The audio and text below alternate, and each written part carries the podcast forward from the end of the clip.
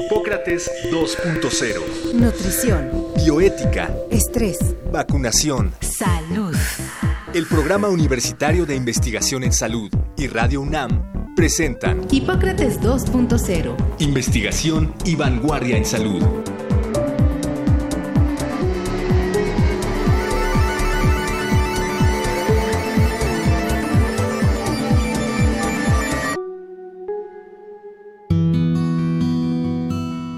Durante los últimos días hemos presenciado el desarrollo de una epidemia de infecciones respiratorias agudas causadas por un nuevo coronavirus que inició en China los últimos días del 2019. En muy poco tiempo, el número de casos sospechosos y confirmados ha aumentado no solo en aquel país asiático, sino en países vecinos y distantes. La información se actualiza cada momento se tienen cada vez datos crecientes sobre los afectados por este virus, así como de su propagación. Para entender más de lo que ocurre con este nuevo coronavirus y sobre la epidemia que está provocando, hoy, en Hipócrates 2.0 hablaremos con el doctor Samuel Ponce de León Rosales, médico internista, especialista en enfermedades infecciosas y maestro en epidemiología hospitalaria. Ha participado en varios grupos colegiados para generar respuesta a epidemias en México. Actualmente es profesor de medicina y coordinador del programa universitario de investigación en salud en nuestra universidad.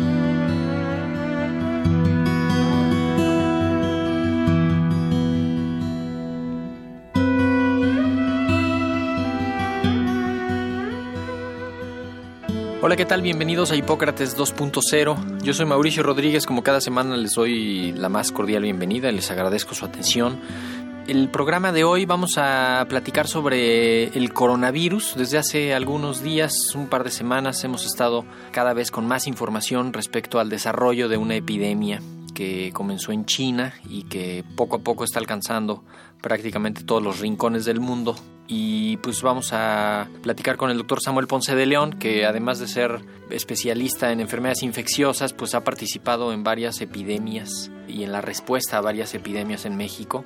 Pues qué mejor que, tener una voz completamente autorizada para ello. Primero que nada, doctor, bienvenido. ¿Qué tal, Mauricio? Buenas tardes. Eh, mucho gusto en estar con ustedes. Es realmente un privilegio.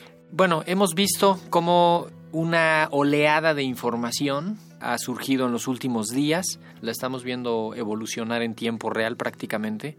Y pues a la fecha en que estamos haciendo este programa, los números van variando.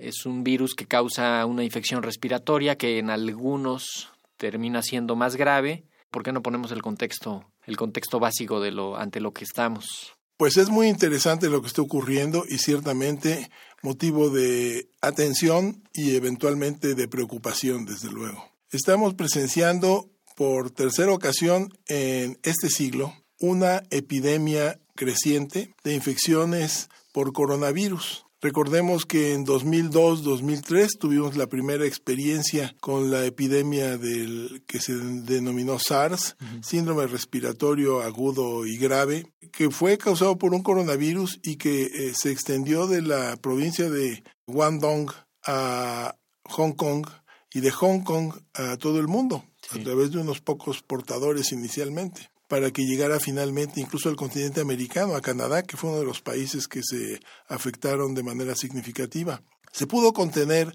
diría yo, con relativa eh, eficacia porque el virus no era muy transmisible entre humanos.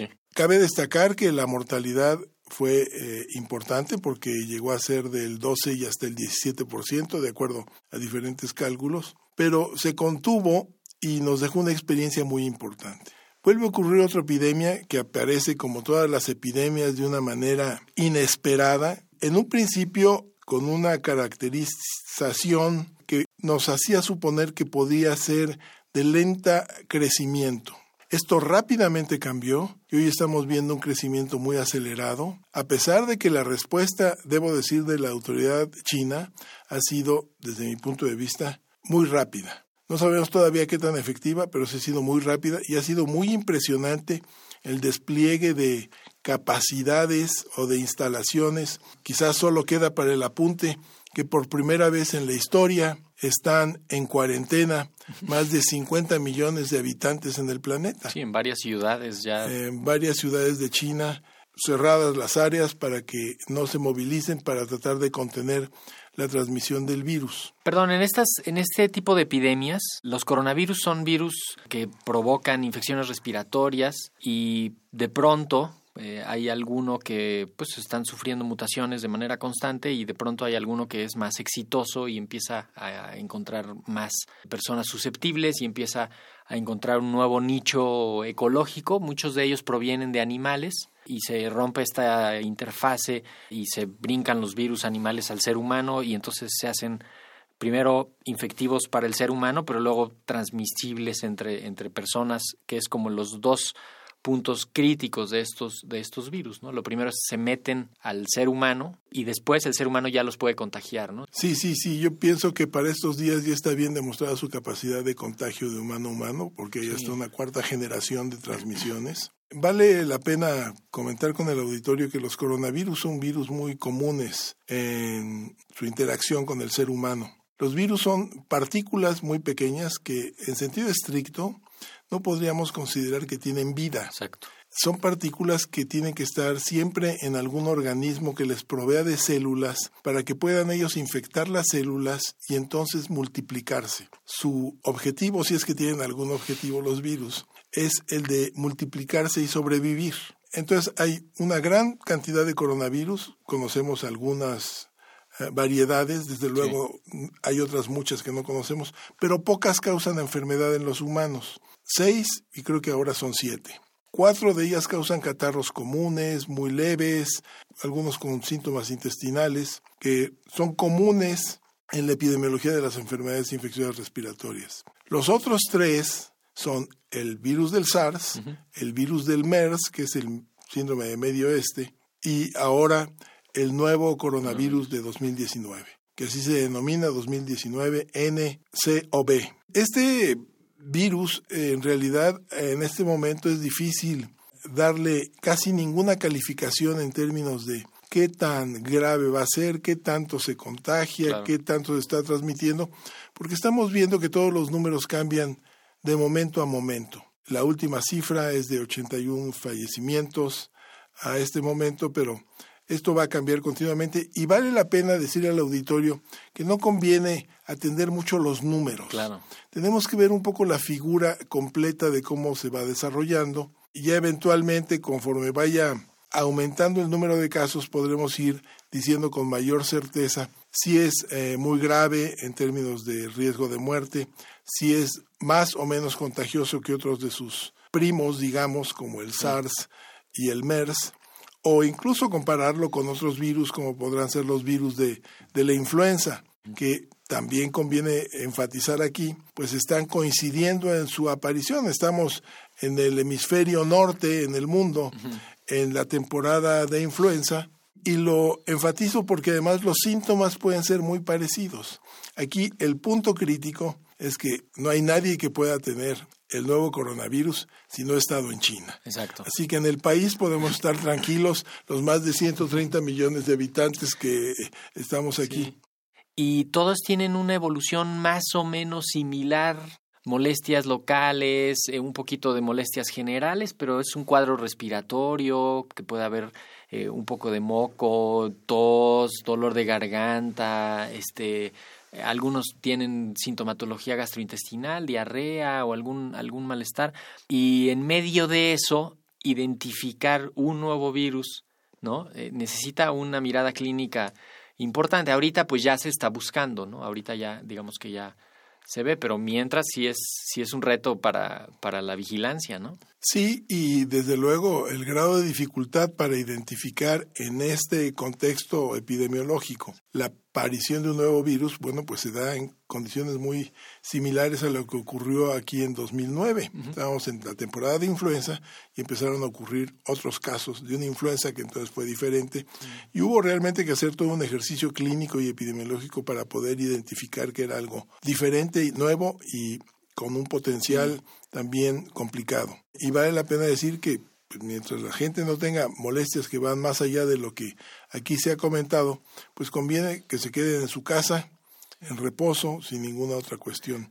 Y lo señalo porque no será difícil que eventualmente, en el curso de los días o las semanas, pudiera llegar a haber alguna transmisión del virus aquí en México. Aquí estamos hablando de las primeras cuatro, semanas, y ya está especulándose que pudieran llegar a ser casi 200 mil casos para el 4 de febrero.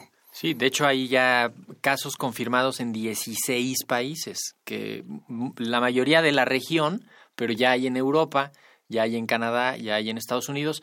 En Estados Unidos incluso en dos lugares ya se han confirmado. En California se confirmaron eh, en las últimas horas. Entonces sí hay una evolución, vamos, inminente de, de epidemia. Conviene destacar que todos estos casos identificados fuera de China hasta el momento no han causado una cadena de casos secundarios. Sí. Este es un elemento importante y vale la pena, lo van, seguramente va a estar en las noticias, porque es una de las condiciones que requiere el Consejo de Emergencias de la Organización Mundial de la Salud para decretar si se trata o no de una emergencia. Seguramente lo tomarán en cuenta, pero hasta ahorita parece no haber eh, establecido una cadena de transmisión fuera de China. Esto habla de que su capacidad de contagio ciertamente puede ser no muy alta y también vale la pena destacar que no hay ningún fallecimiento fuera de lo que está reportado en China. Doctor, ¿por qué será China, que es como un laboratorio biológico? Se habla mucho de algunos mercados que, en los que convive muchas especies animales en condiciones eh, malas de higiene y, que hay ahí un contacto estrecho con ellos, además de, pues, de irle ganando terreno a, las zonas silvestres y de irse acercando a animales silvestres que, pues, que tienen sus enfermedades ahí contenidas, pero de pronto cuando una ciudad crece, tiran un pedazo de selva, se mete más la ciudad para allá, pues se acercan los animales. Pero China es, es particularmente riesgoso en, esos, en ese sentido, ¿no? Sí, claro. La historia de las epidemias últimas dan cuenta de su origen en China. Estamos hablando que la primera de SARS fue precisamente en China. Varias de las pandemias de influenza también han sido originadas allá. Y eh, en principio, desde luego, yo pienso que depende de dos factores. Desde luego, la densidad de población y por otro lado, estas prácticas pues culturales, eh, sociales, que los hacen eh, tener mercados de animales vivos, en donde conviven patos, lobos, serpientes, murciélagos, etcétera. Entonces, densidad de población, expansión de las poblaciones a nuevos territorios la circulación y prácticas de consumo y contacto con animales muy diversos. Con los coronavirus se sabe bien que los murciélagos son parte muy importante de la epidemiología del virus de la cadena, son portadores de los virus. Y los murciélagos son interesantes porque, bueno, primero recordemos que son mamíferos y después recordemos que vuelan y que muerden. Entonces pueden morder a los animales, pueden volar, son muy eficientes. Entonces eh, el medio de transmisión se da ahí y pueden infectar efectivamente desde un cerdo o una vaca o algún otro animal o una víbora o y de hecho no necesita ver la transmisión de esta manera en algunos sitios. Seguramente la mayor parte del público lleva las fotografías de eh, lo que se denomina la sopa. de murciélago que se consume en la provincia. Entonces, este, de esta manera sería el contacto. Entonces, estos son los factores fundamentales para que sea China el origen de el epicentro, ¿no? De las epidemias. ahora, el, creo que básicamente son adultos los que están siendo afectados. Eh, es una eh, enfermedad que evoluciona en pocos días, sobre todo porque llegan los pacientes más o menos graves al hospital, son admitidos y en pocos días terminan en terapia intensiva este, con con problemas respiratorios graves. Prácticamente todas las muertes tienen un componente de base pues en el que hay una enfermedad que debilita al paciente y en los que tienen enfermedades respiratorias, en los que tienen enfermedades cardiovasculares, en los obesos, eh, ¿no? que tienen algún algún problema de base. Bueno, quizás lo que vale la pena destacar es que viendo los las tablas de síntomas y signos clínicos y de resultados de laboratorio, no hay nada que eh, realmente sugiera el diagnóstico diferenciado. Uno puede hacer el diagnóstico de una infección respiratoria viral aguda que evoluciona gravemente, que son los pacientes que finalmente son los que tienen que llegar al hospital y que se quedan ahí internados porque tienen una neumonía, más frecuentemente una neumonía que afecta a los dos pulmones con diferentes áreas de, de inflamación. Entonces, este, lo destacable es que no hay nada destacable eh, a diferencia eh, clínica entre otras infecciones virales agudas graves. Sí, que, que justamente para el diagnóstico, pues se tiene que tomar primero, e, en el caso específico, acá en México, tiene que haber una exploración y un interrogatorio importante y completo para evaluar el riesgo de que la persona venga de la región que está afectada o eventualmente que pudiera haber estado en contacto con una con una persona que, con un viajero de allá que estuviera enfermo, ¿no? Y ya están investigando una vacuna. Pero vale la pena eh, adelantarnos un poco en relación a que señalando el cuadro clínico, evidentemente, pues las molestias van Habrá infectados que no tengan ninguna sintomatología, habrá los que tienen una evolución muy grave, pero en el intermedio de estas dos habrá un gran número de pacientes que pueden tener manifestaciones clínicas de una gran diversidad en su intensidad de molestias y que acudirán a consulta si consideran necesario ver a su médico, a su médica. En estas circunstancias, anticipémonos y digamos que para las infecciones respiratorias agudas no se requiere utilizar antimicrobianos. Claro. No se requieren antibióticos y si su médico se los prescribe, pregúntenle doctor, ¿por qué me está dando antimicrobianos?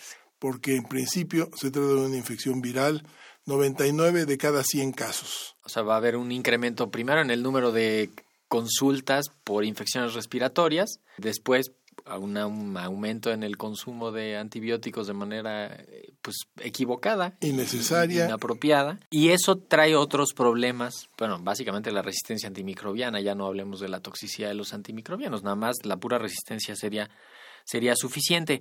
Quiero que no dejemos de pasar dos cosas. Uno, si hay alguien en mayor riesgo o no, todavía no se sabe, ¿no? Sí, todavía no se sabe, aunque podemos anticipar nuevamente ante la similitud de las infecciones respiratorias agudas, que las gentes en los extremos de la vida podrán tener más riesgo.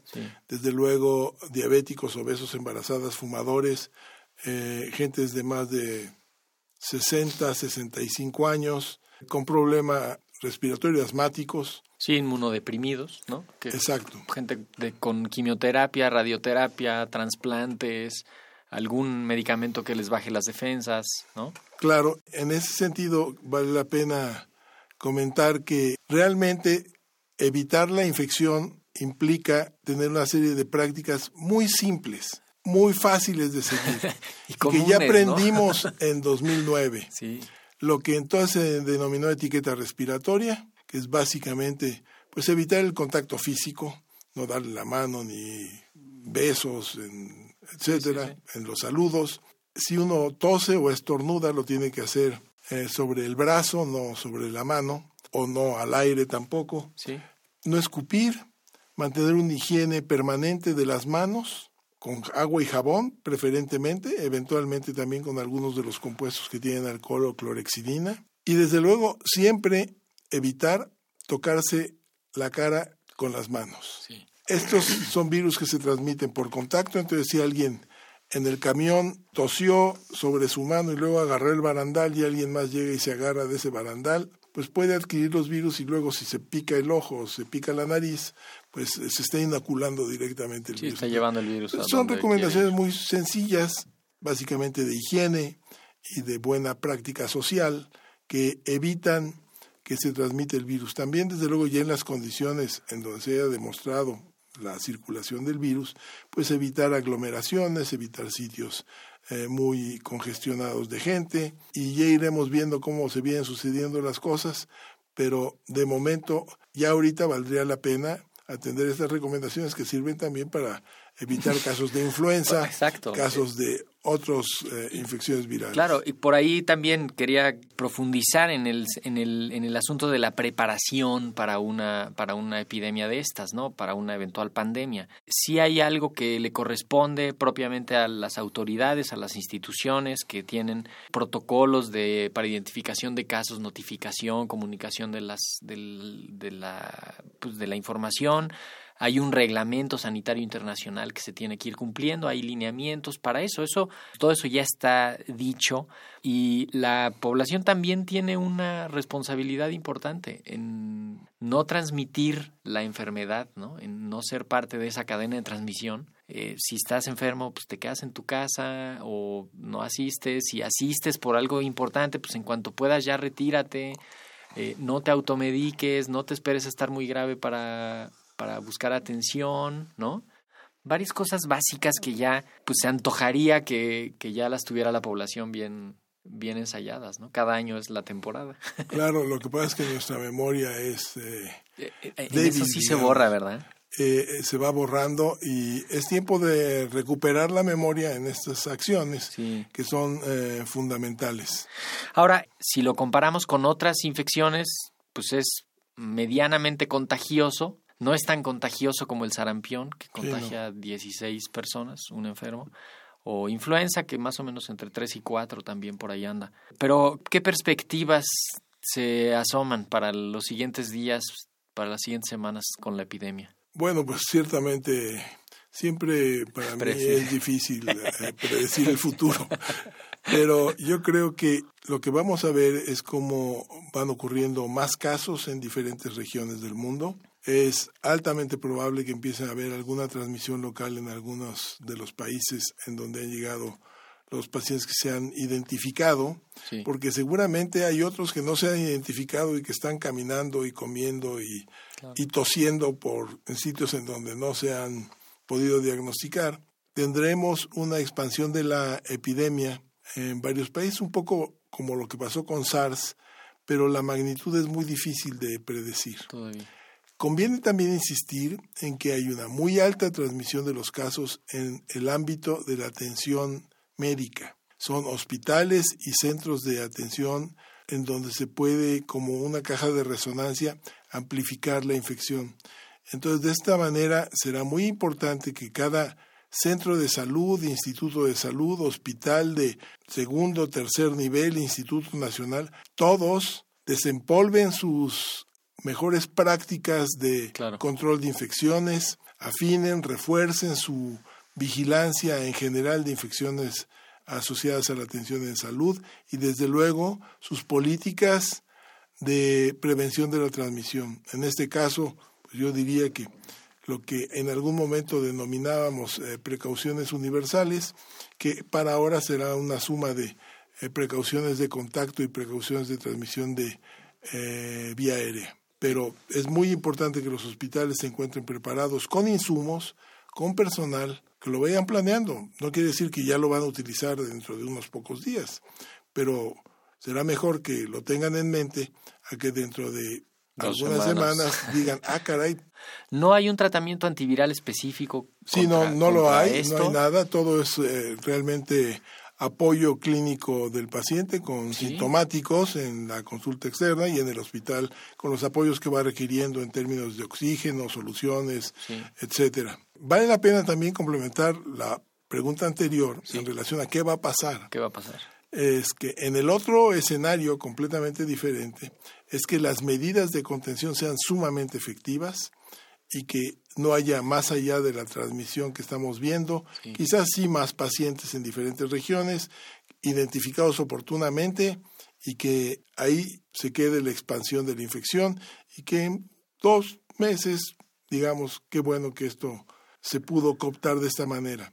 Creo que no es el escenario más factible. Tendremos algo entre los dos, pero realmente eh, naturaleza siempre termina dándonos sorpresas inimaginables. sí, en, en, la, en la epidemia del 2009, de los primeros días de la influenza, una de las medidas más efectivas fue el, pues el, el, cierre de la, de la vida social, ¿no? Y de suspender las actividades. Cuando uno ve las gráficas, pues ahí a partir de ahí se rompió la cadena de transmisión más o menos de manera exitosa, cuando menos en la ciudad. Claro. Y eso disminuyó los contagios. ¿no? Y eso fue una lección bien aprendida, porque es evidentemente lo que están haciendo ahorita en China, cerrando todo, a escala pero realmente a escala china. Vamos, están cerrando las ciudades están desmontando la carretera. Sí, cerrando, los, trenes, completamente. Este, no pueden salir ni entrar, eh, ¿no? Hay incluso quien dice que, que, sí puede llegar a afectar la economía mundial porque sí, claro, pues, es una zona que, que, produce algunas cosas que se van a quedar allá dentro un rato, no, no va a haber el intercambio de mercancías y de Irremediablemente, porque va a afectar incluso hasta los tratados comerciales que estaban reactivando con Estados Unidos. Sí. Todo eso se va a detener. Entonces va a haber un impacto importante en la economía mundial. Perfecto, pues creo que con esto eh, vamos a, cerrar el programa de hoy. Eh, obviamente el tema no se acaba, hay que estar pendientes, vamos a tratar de, insertar algunas cápsulas eh, con información y estar participando en actualizar la información lo más que se pueda. Eh, insistimos, lo importante no es estar viendo los números, eh, sino un comportamiento más, más general y estar preocupado por la epidemia de infecciones respiratorias en general, que todavía le quedan cuando menos un par de meses. Y pues con esa idea cerramos. No sé si quiere agregar algo más solo una nota que si no se ha vacunado contra influenza, todavía, todavía es tiempo de que se vacune. Exacto, quedarán por ahí algunas vacunas, búsquenlas eh, y esténse preparados para que cuando empiece la vacunación contra influenza siempre buscar la vacunación contra influenza. Y diga que no a la receta con antibióticos. Exactamente. Entonces, pues con esto nos vamos. Hoy en los controles técnicos estuvo Emiliano Rodríguez. Yo soy Mauricio Rodríguez y los espero la próxima semana. Muchísimas gracias por su atención. Quédense en sintonía de Radio UNAM. Agradecemos al doctor Samuel Ponce de León, coordinador del Programa Universitario de Investigación en Salud y coordinador académico de esta serie. El Programa Universitario de Investigación en Salud y Radio UNAM agradecen tu escucha. Te esperamos la siguiente semana para platicar sobre lo último en materia de salud e investigación en Hipócrates 2.0 investigación y vanguardia en salud. Se despiden de ti en la producción Patti Gamboa, Héctor Castañeda y Alejandra Gómez. Hipócrates 2.0, Radio UNAM. Experiencia sonora.